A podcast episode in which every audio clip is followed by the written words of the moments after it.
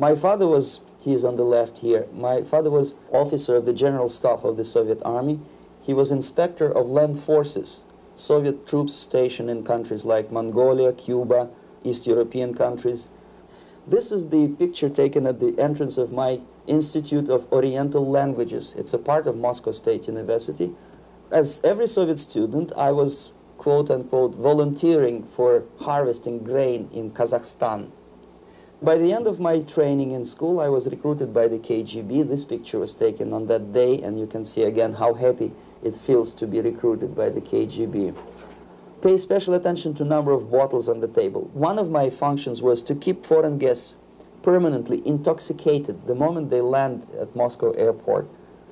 In 1967, the KGB attached me to this magazine, Look magazine. A group of 12 people arrived to USSR from United States to cover the 50th anniversary of October Socialist Revolution in my country.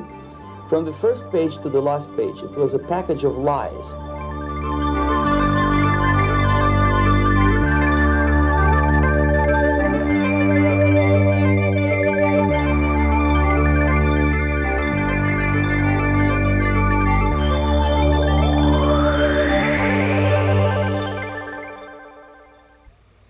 Our conversation is with Mr. Yuri Alexandrovich Bezmenov. Mr. Bezmenov was born in 1939 in a suburb of Moscow. He was the son of a high ranking Soviet Army officer. He was educated in the elite schools inside the Soviet Union and became an expert in Indian culture and Indian languages. He had an outstanding career with Novosti, which was the, and still is, I should say, the press arm or the press agency of the Soviet Union. It turns out that this is also a front for the KGB. One of his interesting assignments was to brainwash foreign diplomats when they visited Moscow. And he'll tell us a little bit about how they did this and how they planted information which eventually wound up in the press of the free world. He escaped to the West in 1970 after becoming totally disgusted with the Soviet system, and he did this at great risk to his life. He certainly is one of the world's outstanding experts on the subject of Soviet propaganda and disinformation and active measures. Mr. Bezmenov, I'd like to begin by having you tell us a little bit about some of your childhood memories. Well, the most vivid memory of my childhood was Second World War, or to be more precise, the end of the Second World War, when all of a sudden United States, from a friendly uh, nation, which helped us to defeat Nazism, turned overnight into a, a deadly enemy. And it was very shocking because uh, all newspapers were trying to present an image of belligerent, aggressive American imperialism. Most of the things that we were taught is that United States is aggressive power, which is just about to invade our beautiful, free socialist country. Uh, that American CIA is dropping Colorado beetles on our beautiful potato fields to eliminate our crops. And each schoolboy had a, a picture of Colorado bug on the, on the back page of his notebook. And we were instructed to go into collective fields to search for those little Colorado bugs. Of course, we couldn't find any, neither we could find many potatoes. And that was explained again by the encroachments of the decadent imperialist power. Um, the anti American paranoia, hysteria in, in the Soviet propaganda was to such an, uh, of such a higher degree uh, that many less skeptical people or less stubborn would really believe that the United States is just about to invade our beautiful motherland and some secretly hope that it will come true. Hmm, that's interesting. Yes.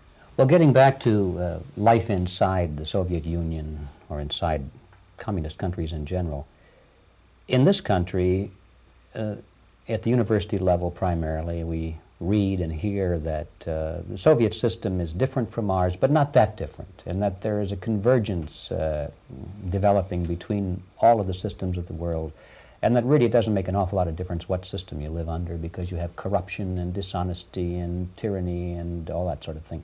From your personal experience, what is the difference between life under communism and life in the United States? Well, life is obviously very much different for, for simple reason that uh, the Soviet Union is a state capitalist economically. It's a state capitalism where an individual has absolutely no rights, no value. His life is nothing. It's just like an insect. He's disposable. Whereby in the United States, even the, even the worst criminal is treated as a human being. He has a fair trial, and some of them capitalize on their crimes. They, they publish their memoirs in their prisons and uh, get handsomely paid by your crazy publishers. Uh, the um, differences, of course, in the daily life are very various, uh, depending on who whom we are talking about. In my own private life, I never suffered from communism simply because I was brought up in a family of high-ranking military officer.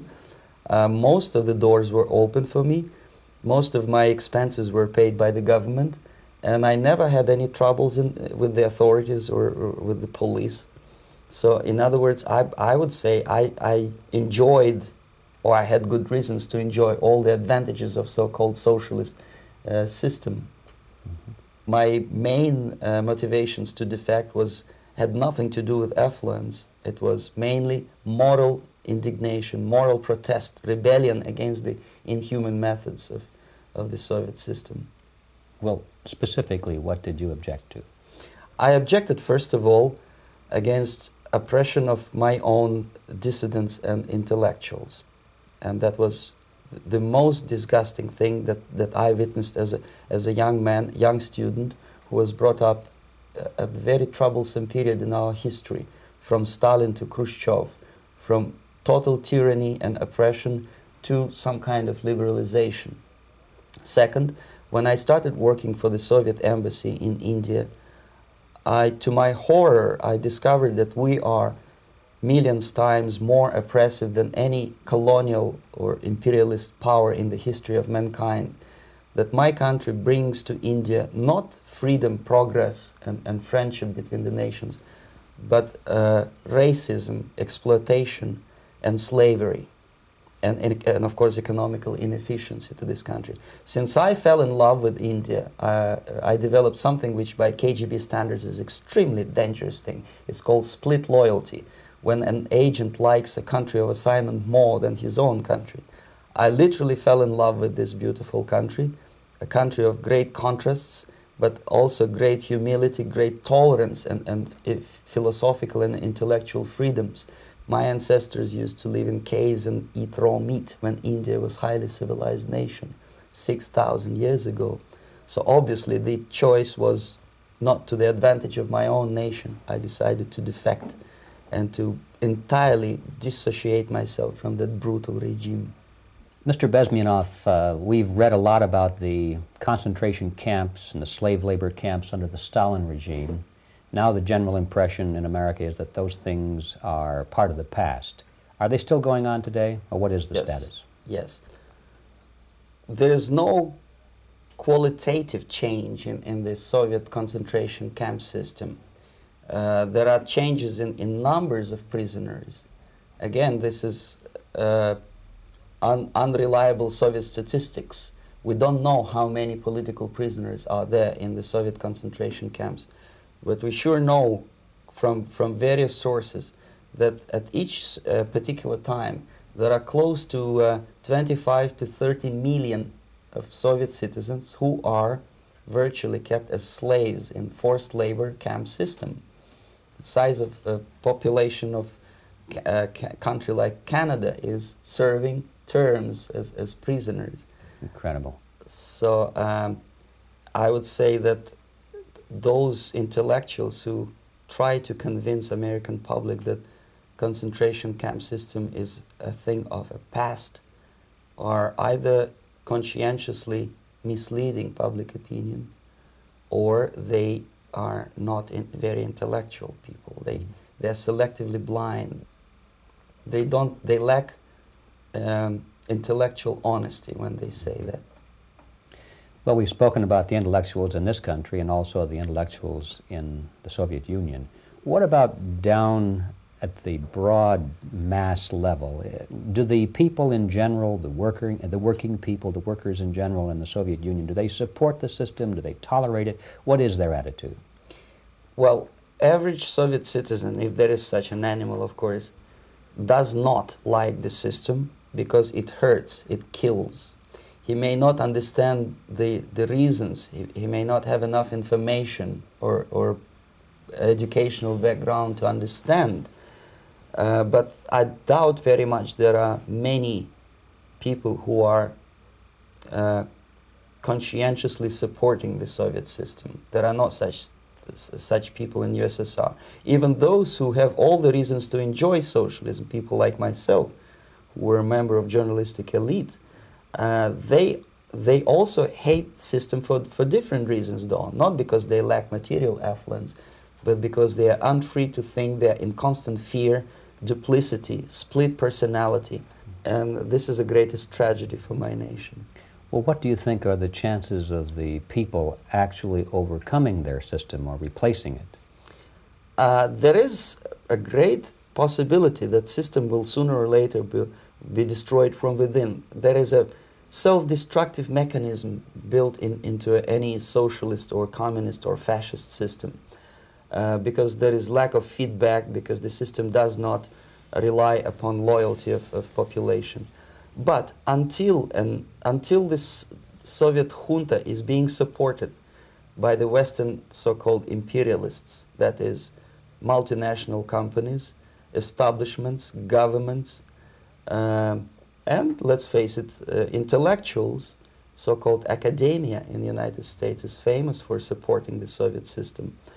Uh, as long as the Soviet junta will keep on receiving credits, money, technology, grain deals, and political recognition from all these traitors of democracy or freedom, uh, there is no hope. There is not much hope for for changes in, in my country, and the system will not collapse by itself simply because it's, it's being nourished by so-called American imperialism. This is the greatest paradox in history of mankind when uh, capitalist world supports and actively nourishes its own destru- destroyer, destructor. Hmm. I think you're trying to tell us something. Oh, yes. This country. Mm-hmm. I'm trying to tell you that it, it, has to be stopped unless you want to end up in, in gulag system and enjoy all the advantages of socialist uh, equality.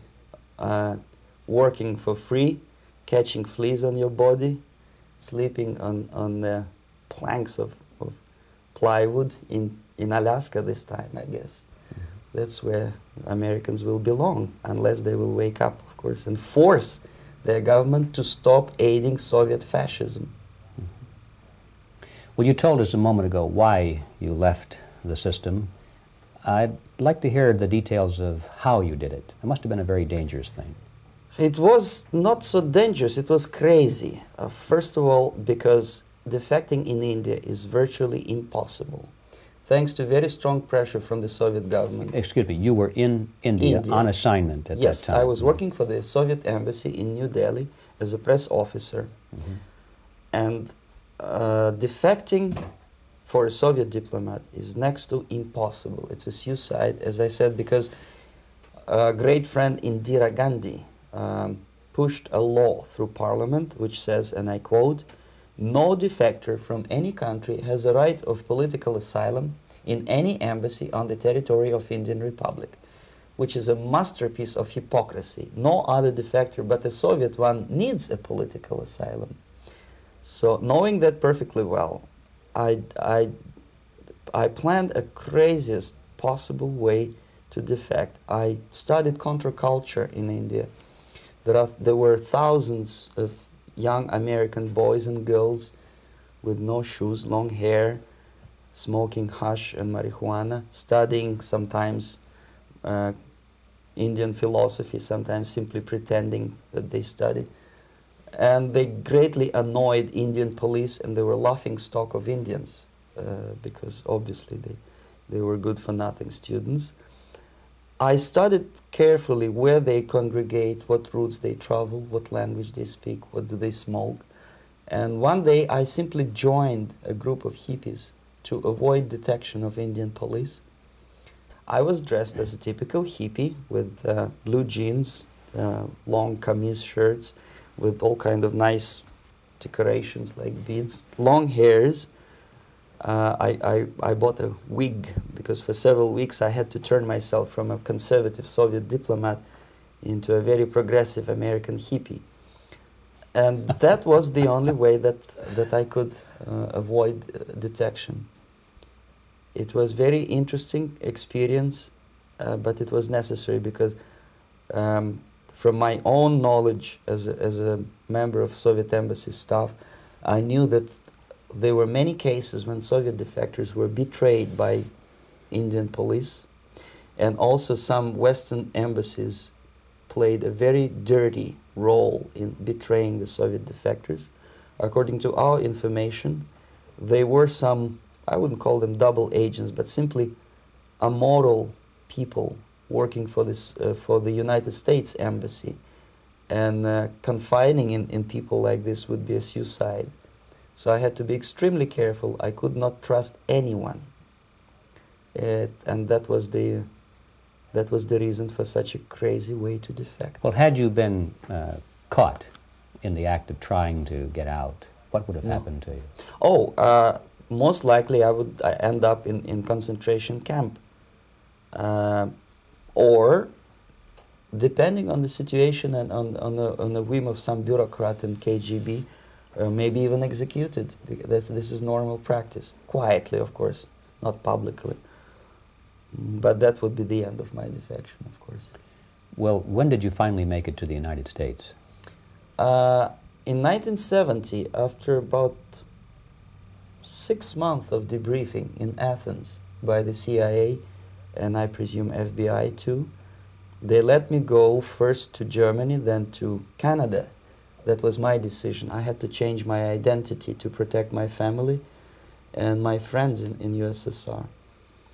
And also, I was a little bit paranoid uh, knowing that both Soviet KGB and probably some double agents within the American system may be after me. So I wanted to settle down as far away as possible. Uh, I requested CIA to give me some kind of new identity and just let me go uh, on my own. And I settled in Canada. I was a student. Uh, I changed many professions from farm help and, and laundry truck driver to instruct, language instructor and broadcaster for Canadian Broadcasting Corporations in Montreal. Well, have you had any threats on your life or any uh, Yes. unpleasant? Uh, in about five years, KGB eventually discovered that I am working for Canadian Broadcasting.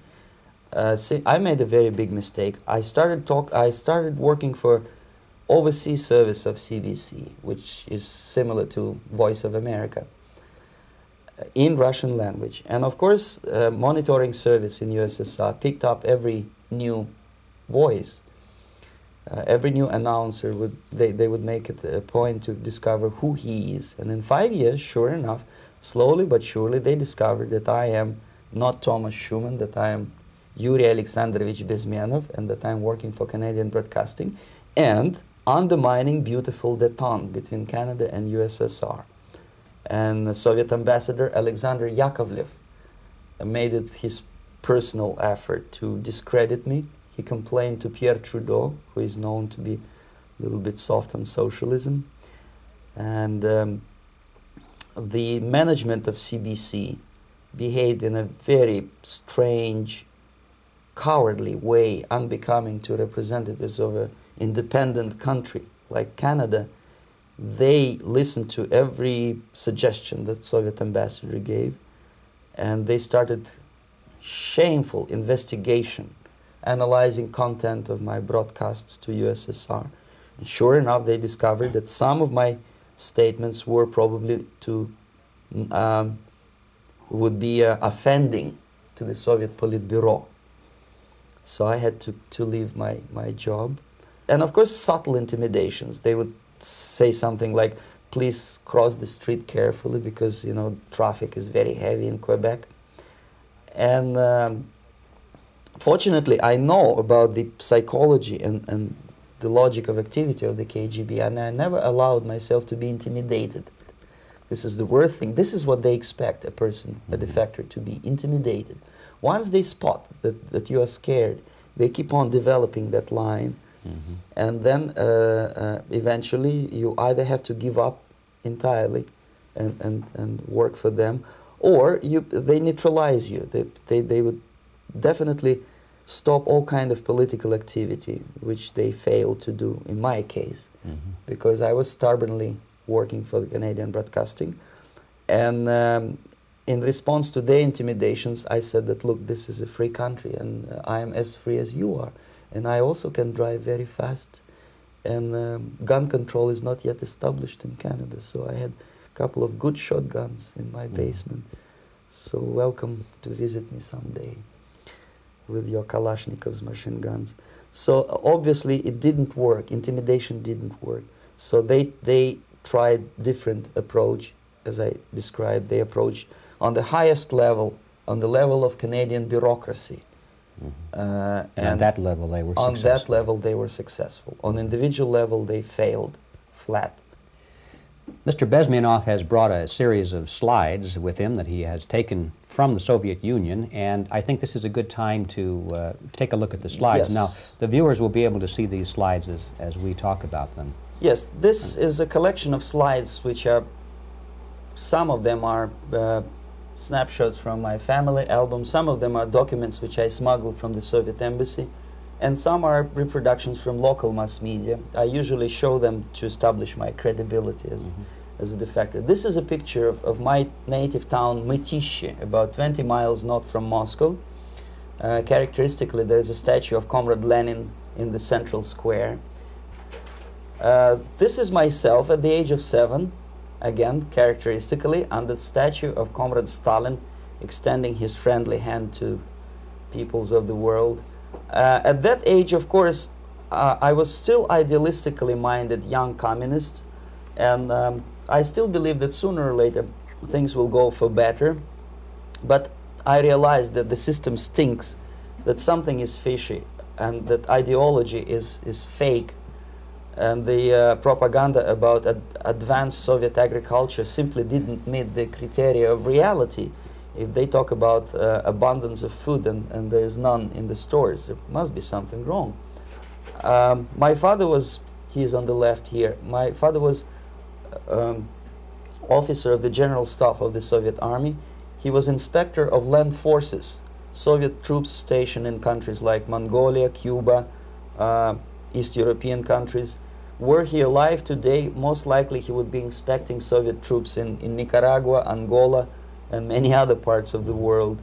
Fortunately, he died and he didn't see the disgrace because deep inside he was a Russian patriot. He didn't, he didn't like the idea of expanding Soviet military might, especially in the areas where, where we were not welcomed at all. Unlike many other military officers, he was reporting directly to the Minister of Defense, bypassing KGB and diplomatic service. In other words, he was a trusted military professional. And my impression that this type of people are much less hawkish uh, and adventuristic than party bureaucrats in Kremlin. When American mass media describes Soviet military as potentially dangerous counterpart for, for Pentagon, I simply laugh because I know better. I know that the most dangerous part of the Soviet power structures are not military at all. Most likely, if they come to power in my country, they'll be more sensible negotiators for nuclear disarmament and withdrawal of the Soviet troops from many parts of the world. But if someone from the party structure or the KGB structure were to give the orders for a military they have to obey. They, they yes, because they are, they are they are professional military. But they, you see, the triangle of power and hate in USSR is the party at the top. Mm -hmm the party elite, the oligarchy of the party, then the military and the KGB at the bottom. They hate each other.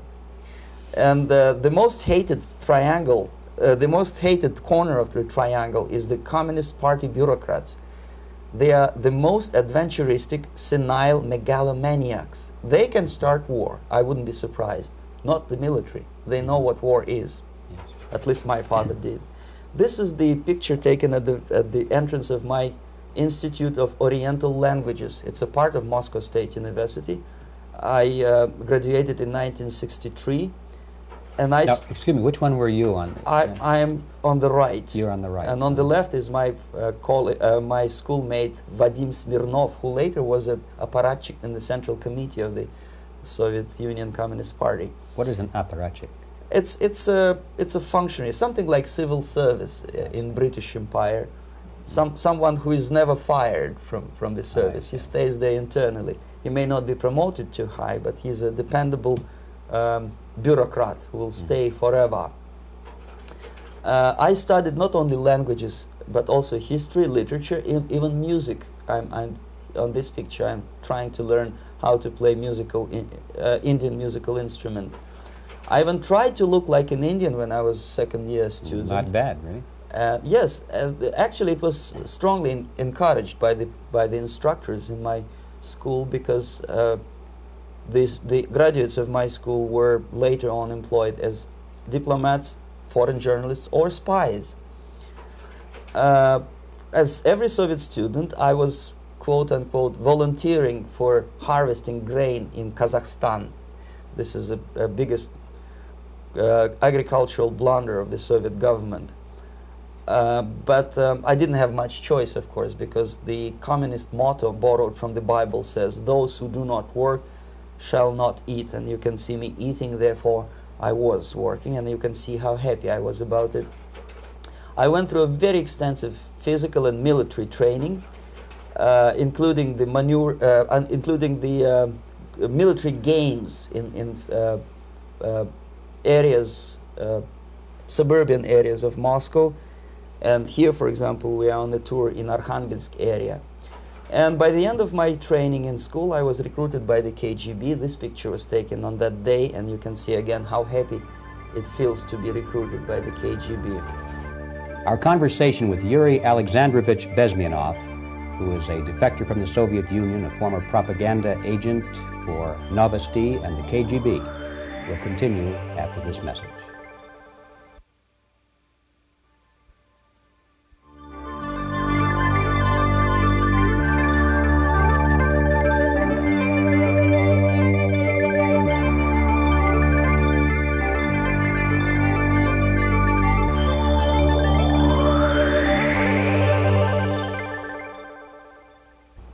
Right. Uh, as every student in USSR, I, I went through very extensive physical and military training and civil defense training too. Unlike in United States, where civil defense is virtually non-existent, zero. Uh, in USSR, every uh, student, whatever his major subject, has to go through very extensive four-year military and civil defense training. You can see me here with a group of students during one of the war games in near, near Moscow.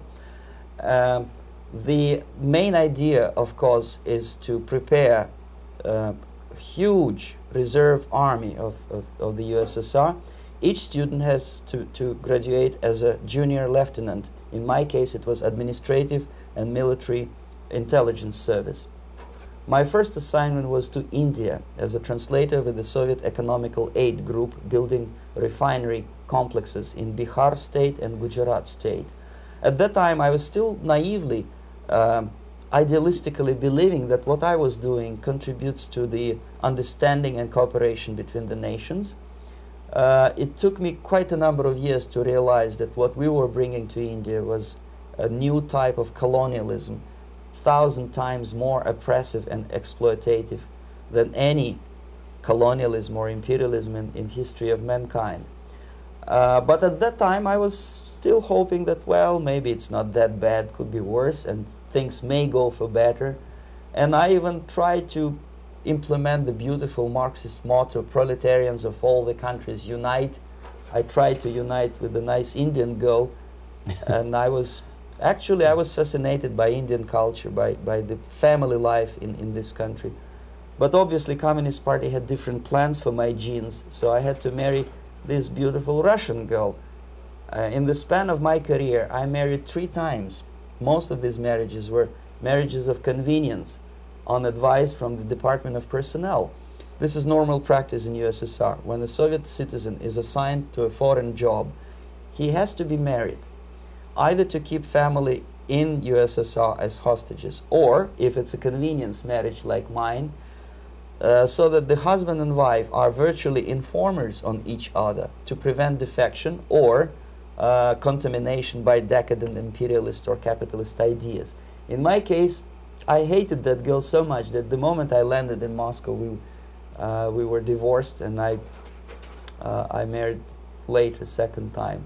By the end of my first assignment in India, I was promoted to the position of, of public relation officer. You can see me here translating a speech by a Soviet boss.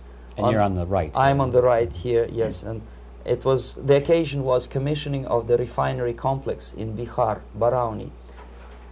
Uh, back in Moscow, I was immediately recruited by Novosti Press Agency, which is a propaganda and ideological subversion front for the KGB. 75% of the members of the Novosti are commission officers of the KGB. The other 25 are, like myself, co opted agents who are assigned to specific operations. In this particular case, you can see me talking to students of Lumumba Friendship University in Moscow. Um, this is the a, a, huge school under the uh, direct control of the KGB and Central Committee where future leaders of the so-called national liberation movements are being educated and selected carefully.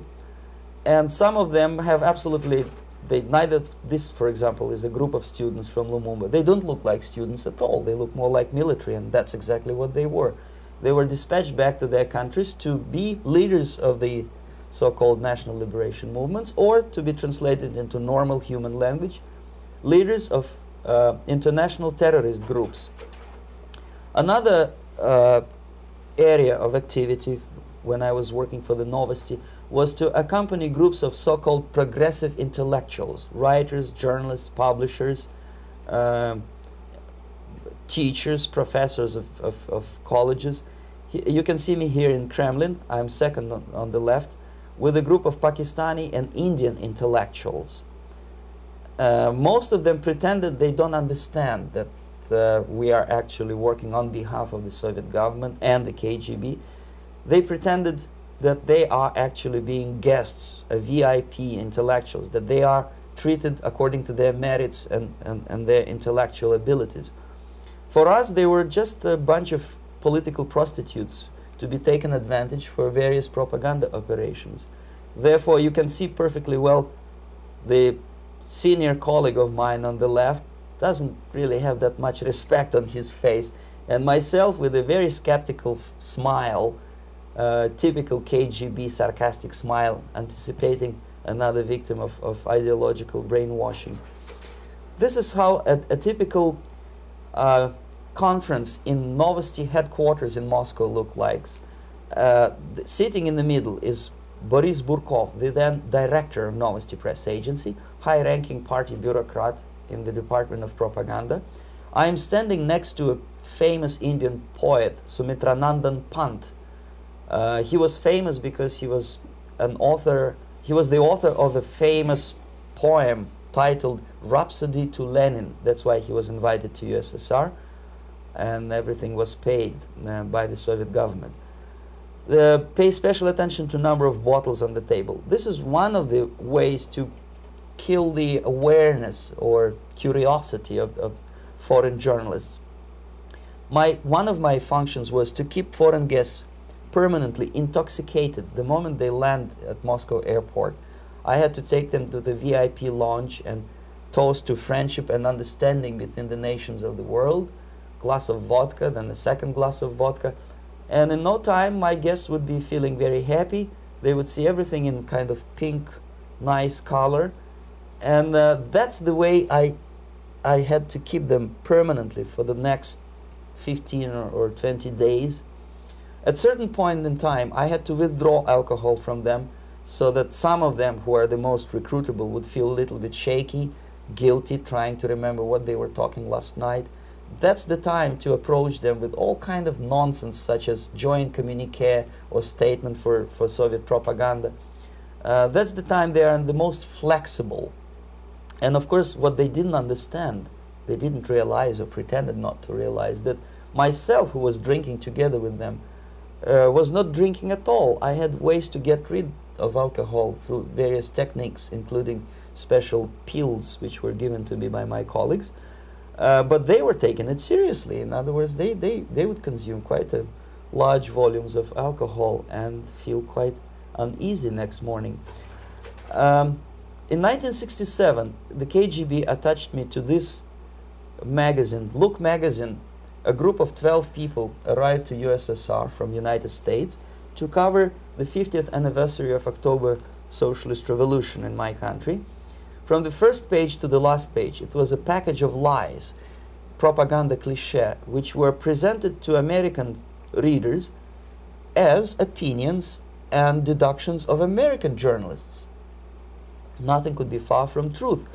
These were not opinions. They were not opinions at all. Uh, they were the cliches which the Soviet propaganda wants American public to think that they think. If it does make any sense at all. It sure does, because from the viewpoint of the Soviet propaganda, although there are some subtle criticism of the Soviet system, the basic message is that Russia today is a nice, functioning, efficient system supported by majority of population. That's the biggest lie. And of course, American intellectuals and journalists from Look magazine elaborated on that untruth in various different ways. They intellectualized that lie. They found all kind of justifications for telling lies to American public. Um, this is excuse me. It was partly your job to make sure that they got these ideas yes. and accepted them as their own ideas. Right. Actually, even before they arrived to USSR, and they paid astronomical sum of money for that visit, uh, they were submitted, uh, the, this Novosti Press agency developed so-called backgrounders, 20, 25 pages of information and opinions which were presented to the journalists even before they bought their tickets to Moscow. They had to analyze this situation and judging on their reaction to that backgrounder, the local Novosti representative or local Soviet diplomat in Washington D.C. would assess whether they have whether they be given visa to USSR or not. So but they were selected ahead oh of time. yes, they were, they were pre-selected very carefully, and uh, there is not much chance for honest journalists to arrive to USSR and to stay there for one year and to bring this uh, package of lies back home. This, for example, is a centerfold of the, time, of, of the Look magazine. They presented this monument erected by Communist Party in Stalingrad as the symbol, personification of Russian military might. And they said in the article, which is published on, on the site that Soviets are very proud of the victory in the Second World War. This is another big myth, a lie. No sensible people would be proud to lose 20 millions of their countrymen in a war which was started by Genosse Hitler and Comrade Stalin and paid by American multinationals. Most of the Soviet citizens look at this type of monuments with disgust and sorrow because every family lost father, brother, sister, or child in the Second World War. Yet, American journalists who were trying to appease, to please their hosts, presented this picture on the centerfold as the symbol and personification of Soviet national, uh, they call it Russian national spirit. And it was greatest, greatest misconception and, and a very tragic misunderstanding. Of course, Look magazine was not distributed in USSR. The main uh, audience was in United States. But uh, I presume that many Americans, millions of Americans who were reading Look magazine at that time, had absolutely wrong idea about the sentiments of my nation, about what the Soviets are proud of and what they hate. This is a group, you see the same lady with the sword in Stalingrad. This is the group of journalists. Myself is in the center with the same devilish smile. And Mr. Philip Harrington is on the extreme left there with, with his camera. Uh, this is the gentleman which was so deaf or so uninterested in what I had to say to him. Uh, this is the same picture, a blow up of the same of the same picture. Uh, many many guests from various countries, in this particular case from Asia and Africa, were taken by me as a Novosti press agency employee uh, for a tour across Siberia, for example. We would show them typical kindergarten, you see, nothing special by American standards, just nice children sitting, eating their breakfast or, or lunch. Um, what they could not understand, or they pretended not to understand, that this is an exemplary kindergarten. This is not the kindergarten for average person or average family in USSR. And we maintain that illusion in their minds. You can see myself under the red spot in the middle there uh, with the same business-like expression. I'm on, you know, I'm doing my job. That, that's what I'm assigned to do and that's what I was paid to do. But deep inside, I still hope that at least some of these useful idiots would understand that what they are looking at has nothing to do with the level of affluence in my nation. This is a better picture which reflects the true spirit of, of the Soviet, chi- uh, Soviet childhood. This picture was printed in a Canadian government publication by mistake. In the middle, you can see children playing on a, sm- a small courtyard, and the caption goes, This is a typical kindergarten in Siberia. What these idiots didn't understand that it is not kindergarten at all. It is a prison for children of political prisoners. But there was not a single mentioning that what they were visiting actually was an area of concentration camps. And the job of people like myself to help them to n- not to notice that they are actually talking to prisoners.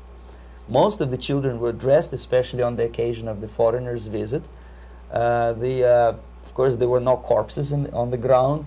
There were no machine gun guards, and uh, the well, it looks not very pleasant as you see. It's a, it, it looks dull, but obviously it does not create an impression that this is actually a prison. Well, did any of the journalists have the uh, curiosity to ask about uh, prisons and that kind of thing? Yes. They were in Siberia. This yes. is what you Some associate. of, yes, some of them asked questions, and naturally we, we would give them, the, for the stupid question, we give them stupid answer. No, there are no prisons in Siberia. No, most of the people who, are, you see are free citizens of USSR. They are very happy to be here, uh, and, and they are contributing to the glory of the socialist system. Uh, some of them pretended that they, they believe what, what I was uh, telling them, and um, most of them, we may discuss it later. What are the motivations of these people? Why would they stubbornly bring lies to their own population through their own mass media? I have various answers to this. There is not a single explanation, it's a complex of explanations. It's fear, pure biological fear. They understand that they are on the territory of an enemy state, a police state. And just to save their rotten skins and their miserable jobs, their affluence back home, they would prefer to tell a lie than to, to ask truthful questions and, and report truthful information. Second, most of these schmucks were uh, afraid to lose their jobs because obviously, if you tell truth about my country, you will not last long as a correspondent of New York Times uh, or, or Los Angeles Times. They will fire you. What kind of correspondent are you? You obviously cannot find common language with Russians if they kick you out in 24 hours. So, just by, by trying to be conformist to their own editorial bosses, they tried not to offend the sentiments of the Soviet administrators and people like myself. Deep inside, I hope they would insult my uh, or offend my sentiments. Obviously, they preferred not to. Uh, another reason, uh, I, did, I, I refuse to believe it, but obviously, there is another reason. Obviously, it's a greed. These people earn a lot of money. When they come back to USA, they claim that they are experts on my country. They write books which sells in million copies, titled like Russians, The Truth About Russia. Most of it is lie about Russia. Yet they claim to be Sovietologists. They, they, bring, they play back myth about my country, the propaganda cliches. Yet they stubbornly resist a, a, the word of truth.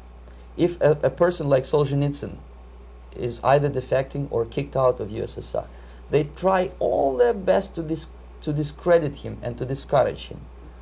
I don't have much chance to appear on national network uh, with a true story about my country. But a useful idiot like Hendrik Smith or Robert Kaiser, they are big heroes. They come back from USSR. They say, "Oh, we were talking to dissidents in Russia." Big deal. Soviet dissidents are chasing American correspondents in the streets, and they are cowardly escaping from these contacts. For some strange reason, if you want to know more about Spain, you refer to Spanish writers. If you want to learn more about French, you read French or writers.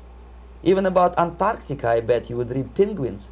Only about the Soviet Union, for some strange reason, you read Hendricks and Schmendricks and all kind of Kissingers because they claim that they know more about my country. They know nothing or next to nothing. Or they pretend that they know more than they actually do. I would say they are dishonest people who lack integrity and uh, common sense and intellectual honesty. They bring back all kind of stories like that. A kindergarten in Siberia. Mm-hmm. Omitting the most important fact, it's a prison for children of political prisoners. Mm-hmm. Uh, another greatest example of monumental idiocy of American politicians. Uh, Edward Kennedy was in Moscow, and he thought that he is a popular, charismatic American politician who is easygoing, who can smile, dance at the wedding in, in Russian palace of marriages. What he, did, what he did not understand, or maybe he pretended not to understand, that actually he was being taken for a ride. This is a staged wedding, especially to impress foreign media or, or useful idiots like Ed Kennedy. Most of the, of the guests there, they, they, they had security clearance and they were instructed what to say to foreigners. This is exactly what I was doing. You can see me in the same damn wedding palace in Moscow where Ed Kennedy was dancing here. You see, smiling. He thinks he's very smart. From the viewpoint of Russian citizens who observe this idiocy, he is he's narrow-minded, egocentrical idiot who tries to earn his own popularity through the uh, through participation in propaganda farces like this. Here you can see myself on the right again exemplary Soviet bride, on the left three journalists from various countries, Asia, Africa, and Latin America.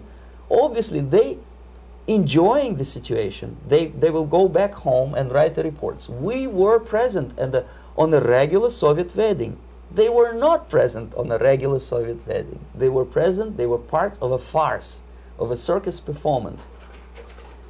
Uh, another thing which I had to sometimes risking my life to explain to foreigners Time magazine, for example, is very critical of South African racist regime.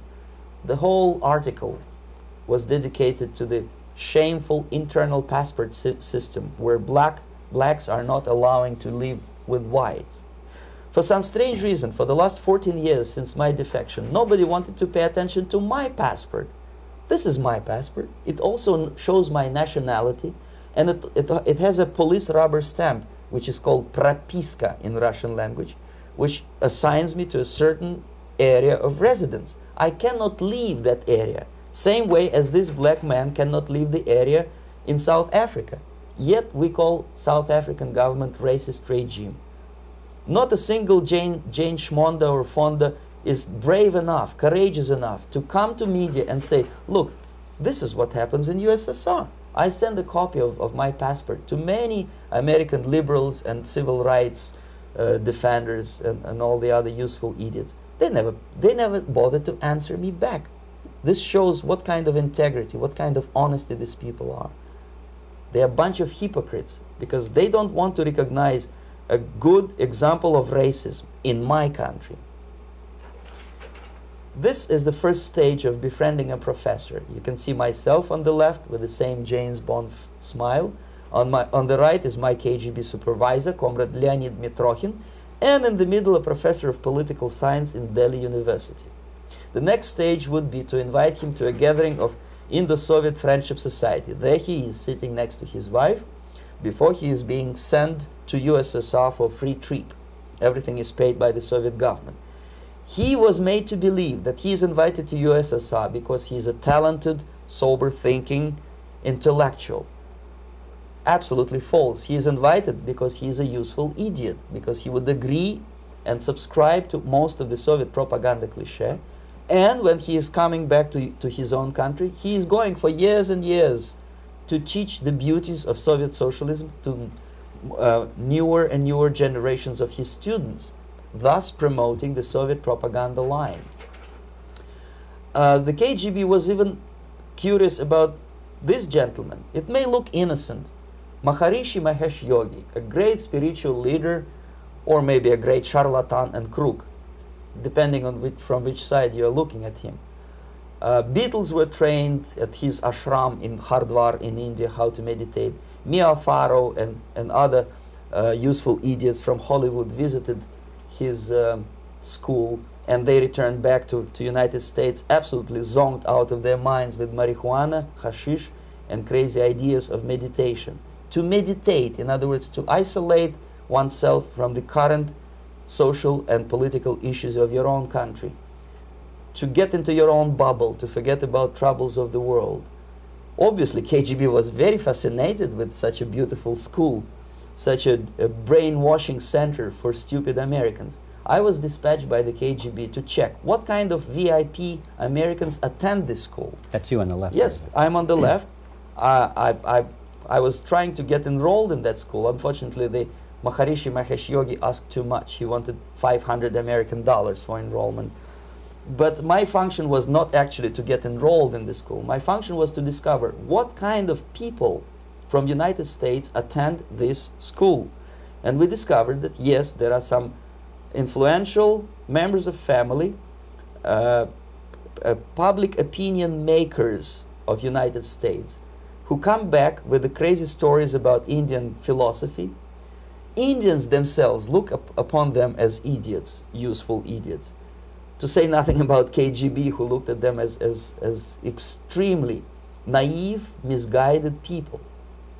Obviously, a VIP, say a wife of, of, of a congressman, or, or a prominent Hollywood personality, after, after being trained in that school, is much more instrumental in the hands of, of manipulators of public opinion and KGB than a normal person who, who understands, who, who, who looks through this, this, uh, this, this type of, of uh, fake religious training. Why would they be more susceptible to manipulation? I just mentioned that because you see, a, a person who is too much involved in, in, in, in introspective meditation. You see, if you carefully look what, what Maharishi Mahesh Yogi is teaching to, to Americans, is that all, most of the problems, most of the burning issues of today can be solved simply by meditating. Don't, don't, don't rock the boat. Don't get involved. Just sit down, look at your navel, and meditate. And the things, due to some strange logic, due to cosmic vibration, will, will, will settle down by themselves. This is exactly what the KGB and Marxist Leninist propaganda wants from Americans to distract their uh, opinion, uh, attention, and mental energy from real issues of United States into a non-issues, into a non-world, non-existent uh, harmony. Obviously, it's more beneficial for the Soviet aggressors to have a bunch of duped Americans than Americans who are self-conscious, healthy, uh, physically fit, and alert to, to the reality. Maharishi Mahesh Yogi obviously is not on the payroll of the KGB. But wh whether he knows it or not, he contributes greatly to demoralization of American society. And he's not the only one. There are hundreds of those gurus who come to, you, to your country to capitalize on naivete and stupidity of, of Americans. It's a fashion. It's a fashion to meditate. It's a fashion not to be involved. So obviously, you can see that if, if KGB were uh, that curious, if they paid my trip to Hardwar, if they assigned me to that, to that strange job, obviously they were very much fascinated. They were convinced that that type of, of, of brainwashing is very efficient and instrumental in demoralization of the United States. Our conversation with Yuri Alexandrovich Bezmenov, who is a defector from the Soviet Union, a former propaganda agent for Novosti and the KGB, will continue after this message.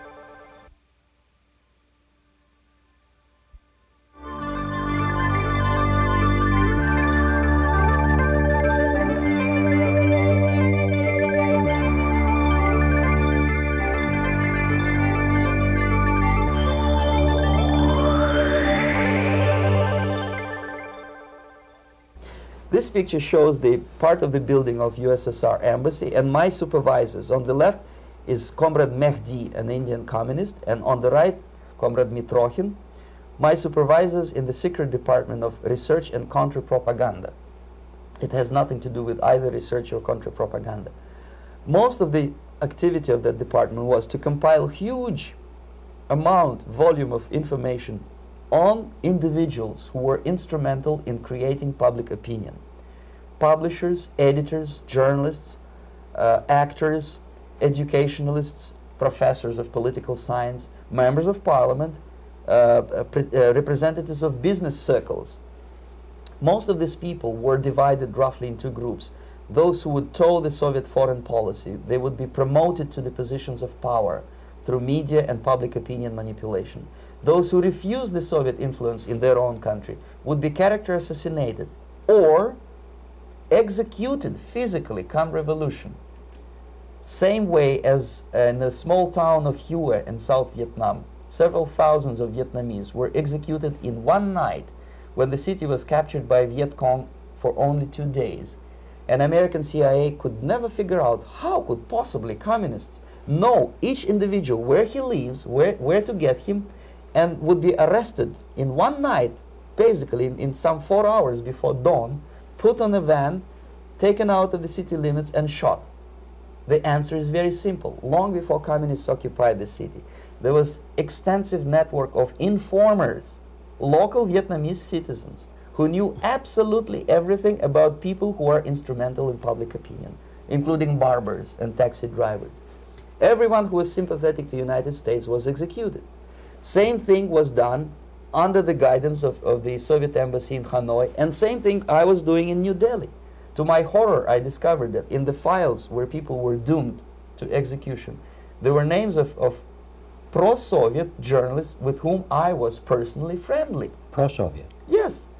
They were idealistically minded leftists who uh, made several visits to USSR, and yet the KGB decided that come revolution or drastic changes in political structure of India, they will have to go. Why is that? Because they know too much. Mm-hmm. Simply because, you see, the useful idiots, the, the leftists who are idealistically believing in the beauty of Soviet socialist or communist or whatever system, when they get disillusioned, they become the worst enemies. That's why my KGB instructors specifically made the point never bother with leftists. Forget about these political prostitutes. Aim higher. This was my instruction. Try to get into, into uh, large circulation, established conservative media. Reach, filthy rich movie makers, intellectuals, so called academic circles. Cynical, egocentric people who can look into your eyes with angelic expression and tell you a lie. These are the most recruitable people, people who lack moral principles, who are either too greedy or too uh, suffer from self-importance. Uh, they feel that uh, they, they matter a lot. Uh, these are the people who KGB wanted very much to recruit. But to eliminate the others, to execute the others, don't they serve some purpose? Wouldn't they be no, the ones they, they rely they on? They serve purpose only at the stage of destabilization of a nation. For example, your leftists in, in United States, all these professors and all these beautiful civil rights defenders, they are instrumental in the process of the, of the uh, uh, subversion only to destabilize the nation. When their job is completed, they are, not, they are not needed anymore. They know too much. Some of them, when, when they get disillusioned, when they see that Marxist Leninists come to power, the, obviously they get offended. They think that they will come to power. That will never happen, of course. They will be lined up against the wall and shot. But they may turn into the most bitter enemies of Marxist Leninists when they come to power. And that's what happened in Nicaragua. You remember most of these uh, former Marxist Leninists were either put to prison or one of them split and now he's working against Sandinistas. It happened in, in uh, uh, Grenada when Maurice Bishop was, he was already a Marxist. He was executed by, by a new Marxist who was more Marxist than this Marxist. Same happened in Afghanistan when uh, first there was Taraki, he was killed by Amin, then Amin was killed by Babrak Karmal with the help of KGB. Same happened in, in Bangladesh when Mujibur Rahman, very pro-Soviet leftist, was assassinated by his own Marxist-Leninist military comrades. It's the same pattern everywhere. The moment they serve their purpose, all the useful idiots are used, either be executed entirely, all the idealistically minded Marxists, or uh, uh, exiled or put in prisons, like in Cuba. Many, many former Marxists are in Cuba, I mean, in prison. So most of the Indians who were cooperating with the Soviets, especially with our uh, uh, de Department of, of uh, Information of the USSR Embassy, were listed for execution. Uh, and when I discovered that fact, of course, I was sick. I was mentally and physically sick. I thought that I, I'm going to explode one day during the briefing at the ambassador's office. I would stand up and say something that we are basically a bunch of murderers. That's what we are. We, it has nothing to do with friendship and understanding between the nation and blah, blah, blah. We are murderers. We behave as a bunch of thugs in, in a country which, which is hospitable to us, a country which, which, with ancient traditions. But I, I, I did not defect. I tried to get the message across. To my horror, nobody wanted even to listen, least of all to believe what I had to say. And I tried all kind of tricks. I would, I would, I would uh, leak information through letters uh, or lost documents or something like that. And still, I got no message. Uh, the message was not published, even in the conservative mass media of, of India. The immediate impulse to defect was Bangladesh crisis, which was described by American correspondents as Islamic grassroots revolution, which is absolute baloney. Uh, there was nothing to do with Islam, and there was no grassroots revolution. Actually, there are no grassroots revolutions. Period. Any revolution is a byproduct of a highly organized group uh, of conscientious and professional um, uh, organizers, but has nothing to do with grassroots. In Bangladesh, it was nothing with grassroots. Most of the uh, Awami League party members, Awami League means People's Party, uh, were trained in Moscow in the high party school. Most of the Mukti Fauj leaders, Mukti Fauj in Bengali means People's Army, same as SWAPO and, and all kind of liberation armies all over the world, the same bunch of useful idiots.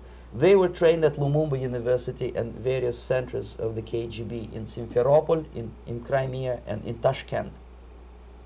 So when I saw that India, Indian territory is being used as a, as a jumping board to destroy East Pakistan, I saw myself thousands of, of so-called students traveling through India to East Pakistan, through the territory of India, and Indian government pretended not to see what was going on. They knew perfectly well, the Indian police knew it, the intelligence department of Indian government knew it, the KGB of course knew it, and the CIA knew it. That, that was most infuriating because when I defected and I explained to the CIA debriefers they should watch out because East Pakistan is going to erupt any moment, they said I, I, I was, I was reading too, too many James Bond novels. Anyway, so East Pakistan was doomed. Uh, one of my colleagues in, in the Soviet consulate in Calcutta, when he was dead drunk, he ventured into the basement to, to relieve himself. And he found that big boxes which said printed matter to Dhaka University. Dhaka is the capital of East Pakistan.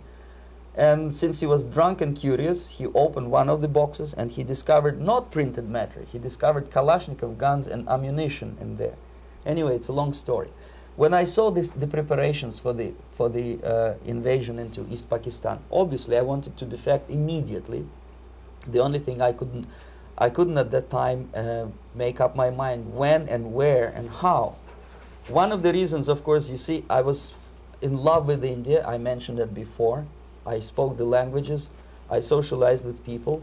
And I understood that I had to, to act fast unless I want this beautiful country to be permanently and irreparably damaged by our presence.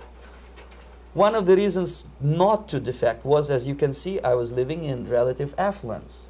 Who the hell in, in, in the normal mind would defect and do what? To be abused by your media, to be called McCarthyist and fascist and paranoid, or to drive a taxi in New York City? What for? What the hell for should I defect?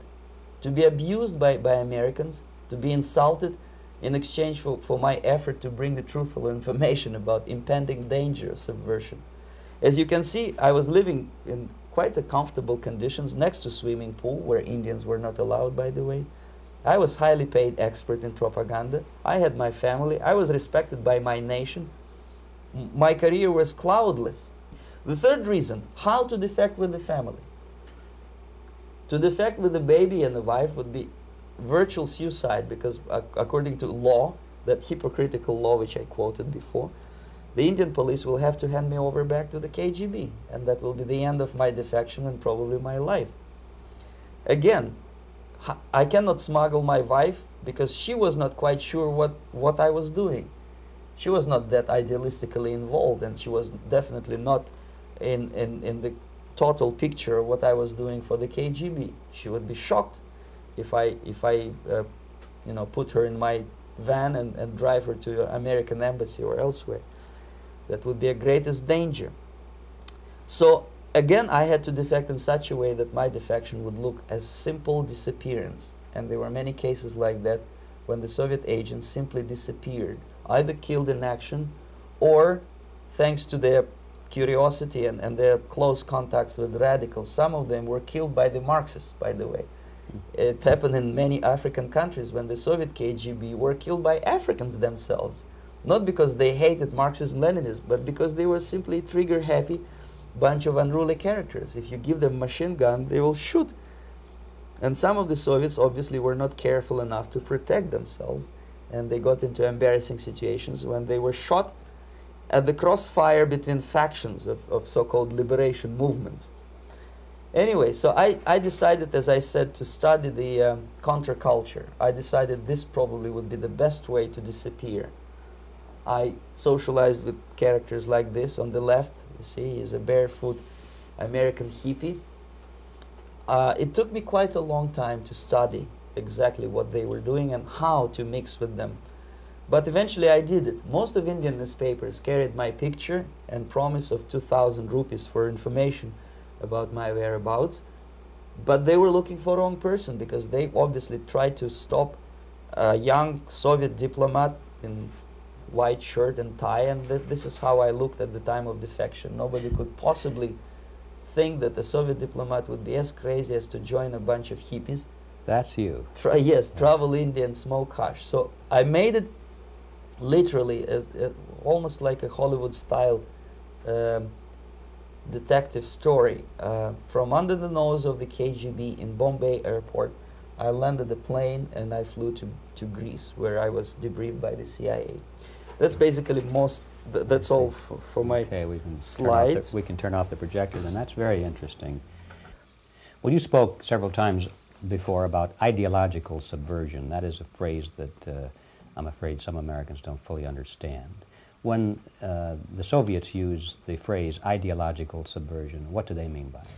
Ideological subversion is, is the process which is legitimate, overt, and open. You, you can see it with your own eyes. All, all you have to do, all American mass media has to do, is to unplug their bananas from their ears, open up their eyes, and they can see it. There is no mystery. There is nothing to do with espionage. I know that espionage intelligence gathering looks more romantic. It sells more deodorants through the advertising, probably. That's why your Hollywood producers are so crazy about James Bond type of, of, of thrillers. But in reality, the main emphasis of the KGB is not in the area of intelligence at all.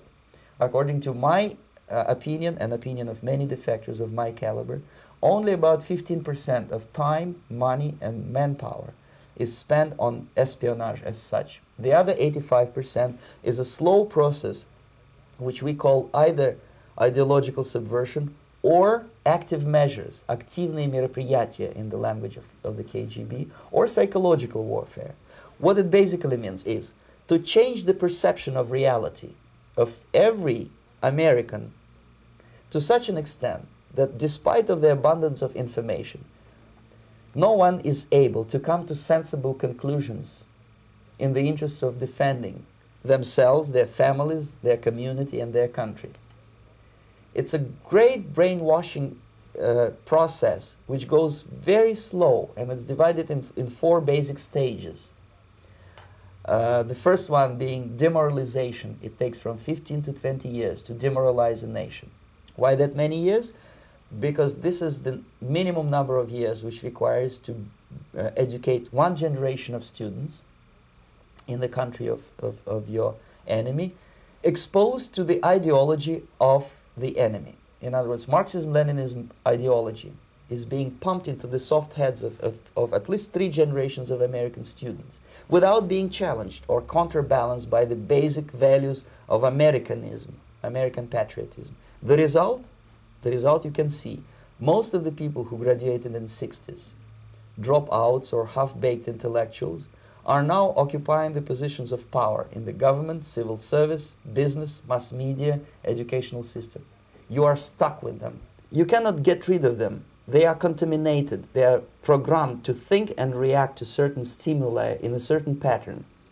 You cannot change their mind, even if you, if you expose them to authentic information, even if you prove that white is white and black is, uh, is black, you still cannot change the basic perception and the logic of behavior.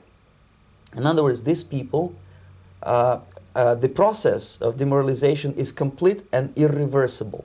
To get rid society of these people, you, have, you need another 20 or, or, or 15 years to educate a new generation of patriotically minded and, and, and uh, common, common sense people who would be acting in favor and in the interests of, of the uh, of uh, United States society.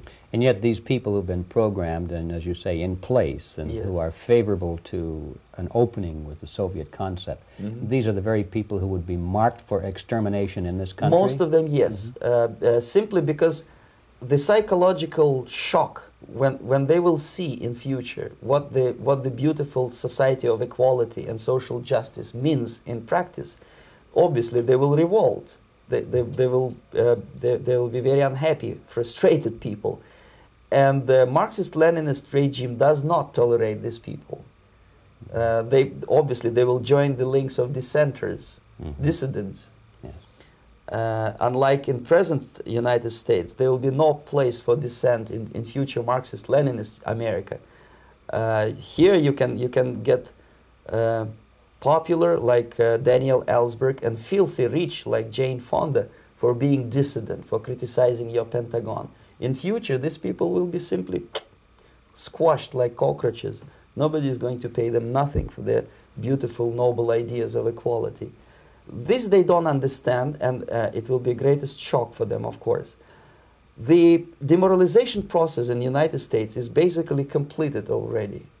Uh, for the last 25 years, actually, it's overfulfilled because uh, demoralization now reaches such areas where previously not even Comrade Andropov and, and all his experts would, would even dream of such a tremendous success. Most of it is done by Americans to Americans, thanks to lack of moral standards. As I mentioned before, uh, exposure to true information does not matter anymore.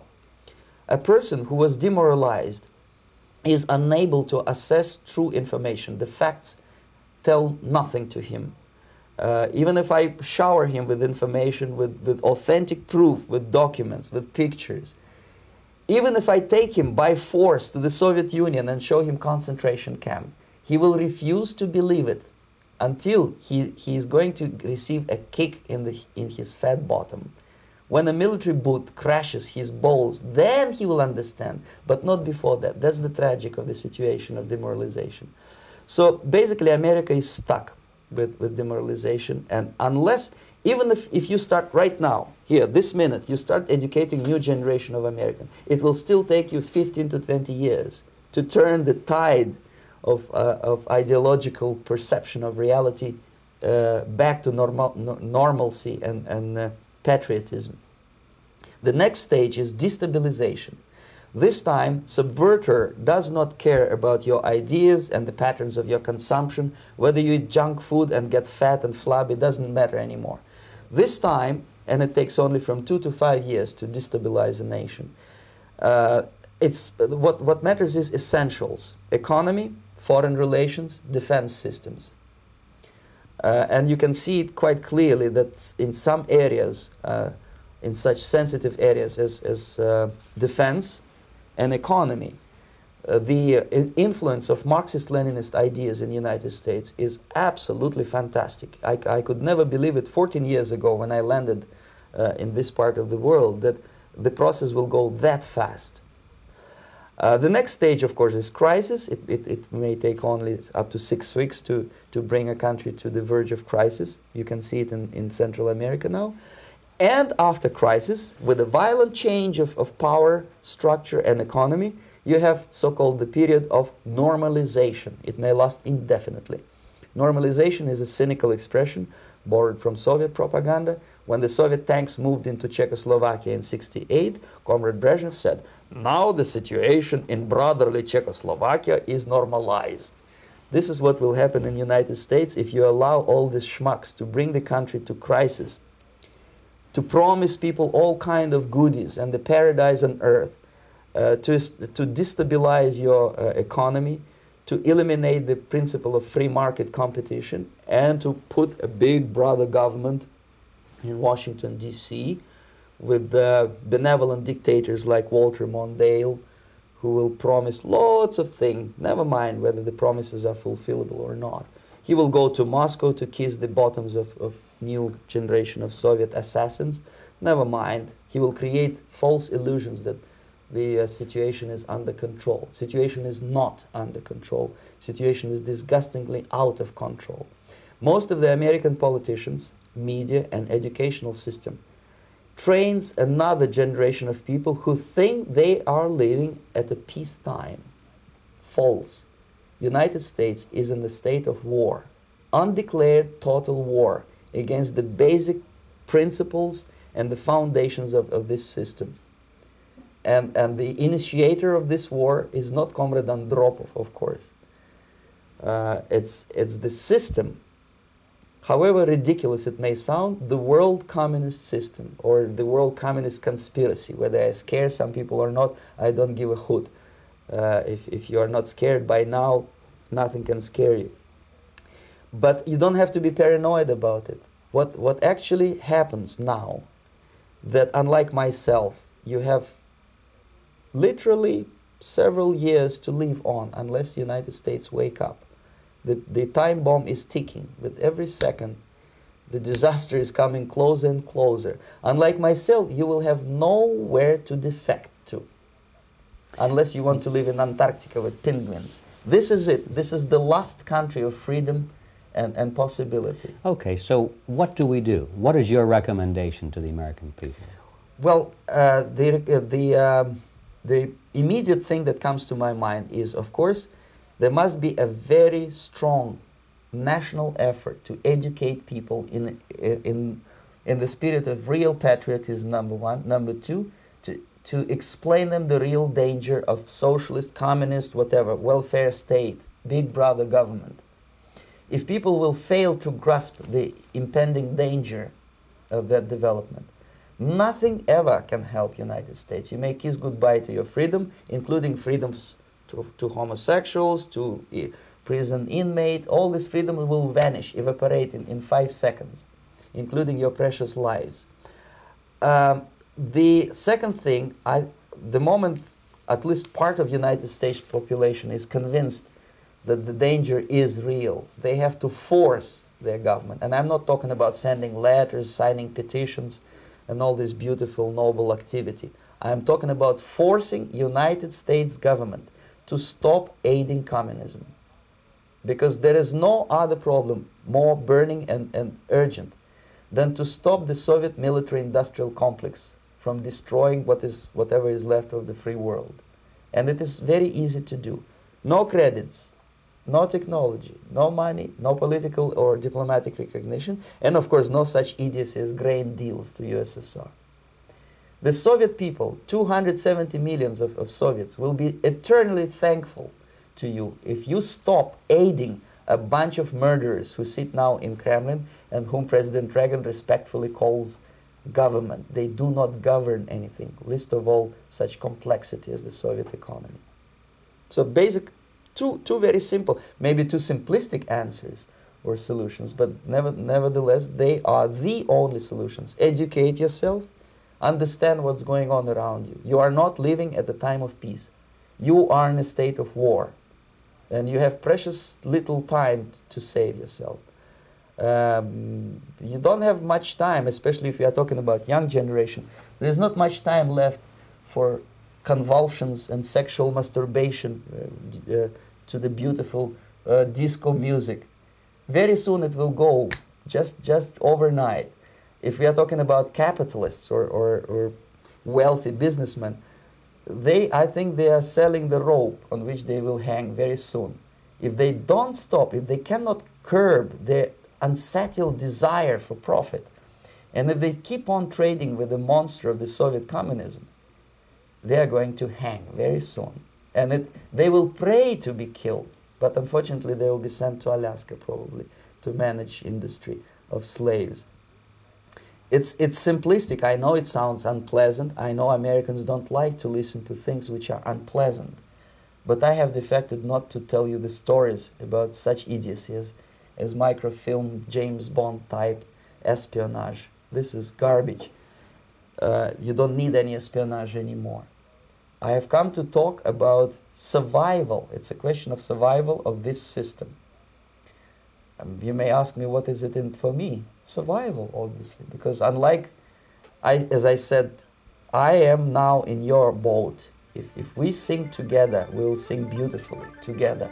There is no other place on this planet to defect to.